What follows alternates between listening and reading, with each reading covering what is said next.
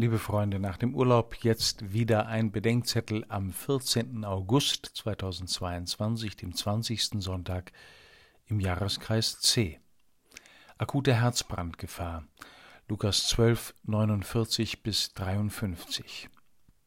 Überall brennt's. In Wäldern und auf Schlachtfeldern, in der Kirche und in der Politik, in Gesellschaften und in Familien und in ruhelosen Gedanken schlafloser Nächte.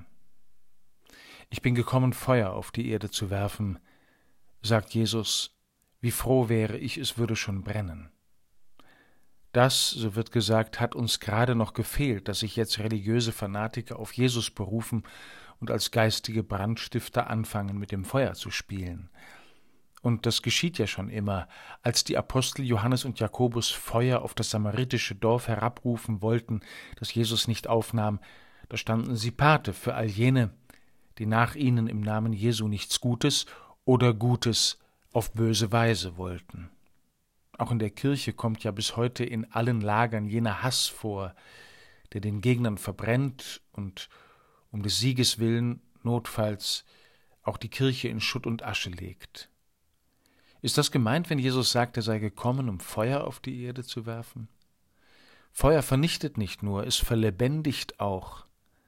Es ist dasselbe Sonnenfeuer, das in Trockenheit den Tod bringt und in Feuchtigkeit das Leben.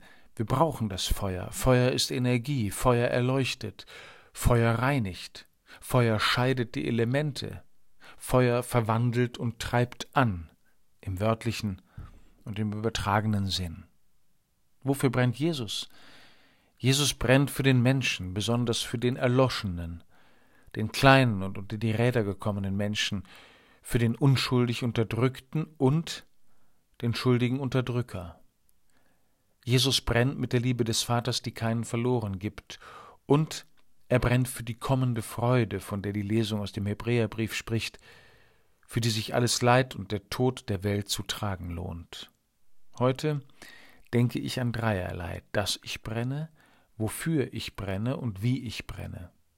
Ich kann nicht machen, dass ich brenne aber ich kann mich dem Feuer verweigern oder nicht.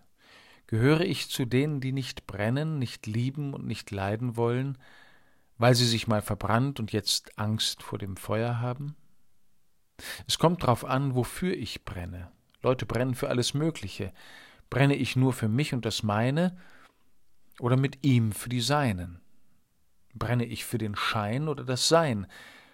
Brenne ich für mein Überleben oder für sein Leben mit uns durch den Tod hindurch. Entscheidend ist schließlich, wie ich brenne. Wie viele werden in ihrem Eifer für das ursprünglich Gute ungerecht. Es ist besser Unrecht zu erleiden als Unrecht zu tun, lässt Platon den Sokrates sagen. Bin ich bereit, mich lieber selbst aus Liebe verbrennen zu lassen, als andere aus Hass zu verbrennen?